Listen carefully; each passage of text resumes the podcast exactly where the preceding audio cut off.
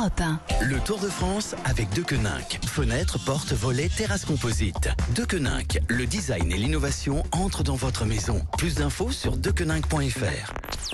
Et le journal du Tour, c'est avec Marguerite Lefebvre. Bonjour Marguerite. Bonjour Pierre, bonjour à tous. Le peloton est arrivé dans les Pyrénées hier. Oui, les Pyrénées que les coureurs vont arpenter pendant quatre jours et l'étape d'hier va peut-être donner des idées à certains puisqu'une fois encore l'échappée est allée jusqu'au bout. Une échappée matinale de 40 coureurs dont Simon Yates, le Britannique qui s'est imposé à Bagnères de Bigorre. Dans ce groupe, il y avait aussi le Français Tony Galopin décroché dans le final mais qui veut retenir le côté positif, lui qui a chuté lourdement en début de tour. Le plan c'était d'aller gagner l'étape. On était trois de l'équipe sur un groupe de 40. Maintenant euh, la composition, on est sur le Tour de France. On savait qu'il y y avait beaucoup de Après, euh, ça m'a rassuré de retrouver des sensations comme ça.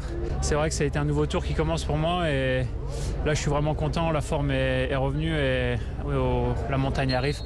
Donc euh, on est content. Derrière cette échappée, les favoris, eux, sont restés bien au chaud dans le peloton. Pas de changement donc au classement général. Julien Alaphilippe est toujours premier. Du changement, on en aura sans doute aujourd'hui lors du contre-la-montre. Oui, contre-la-montre individuelle à Pau, un parcours de 27 km 200, assez vallonné. Il y aura très peu de plein. On sait que c'est une étape charnière hein, dans ce Tour de France. Il y aura de nouveaux écarts ce soir au classement général, c'est sûr. Certains vont tâcher de ne pas trop perdre de temps. D'autres vont tenter d'en rattraper.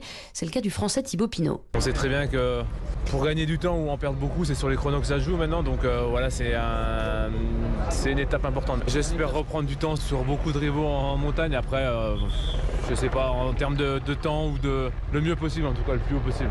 Thibaut Pinot qui a beaucoup travaillé le contre-la-montre euh, cette année, qui a notamment changé son matériel et qui aura un petit avantage aujourd'hui, puisque son équipier Mathieu Ladanius, le palois, connaît le parcours comme sa poche. Il a fait des reconnaissances avec une GoPro pour en faire profiter toute son équipe.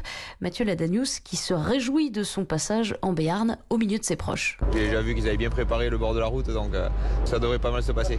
Ça fait toujours plaisir de, voir qu'ils préparent ma venue euh, en Béarn, donc c'est cool. Je suis dans la maison, ça fait plaisir.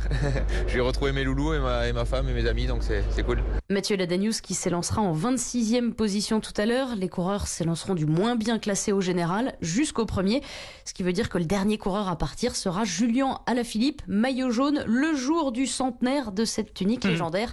C'est aujourd'hui à Pau qu'auront lieu les cérémonies officielles pour honorer ce maillot créé en 1919. Exactement, et on y reviendra bien sûr dans la matinale. 13e étape contre la montre à suivre en fil rouge sur Europe 1 à partir de 14h. Et puis comme tous les soirs, 19h-20h, le Club Tour, Axel May, Thomas Weckler et Patrick Chassé avec ce soir un invité exceptionnel, Andy Schleck, vainqueur du Tour 2010. Merci Marguerite.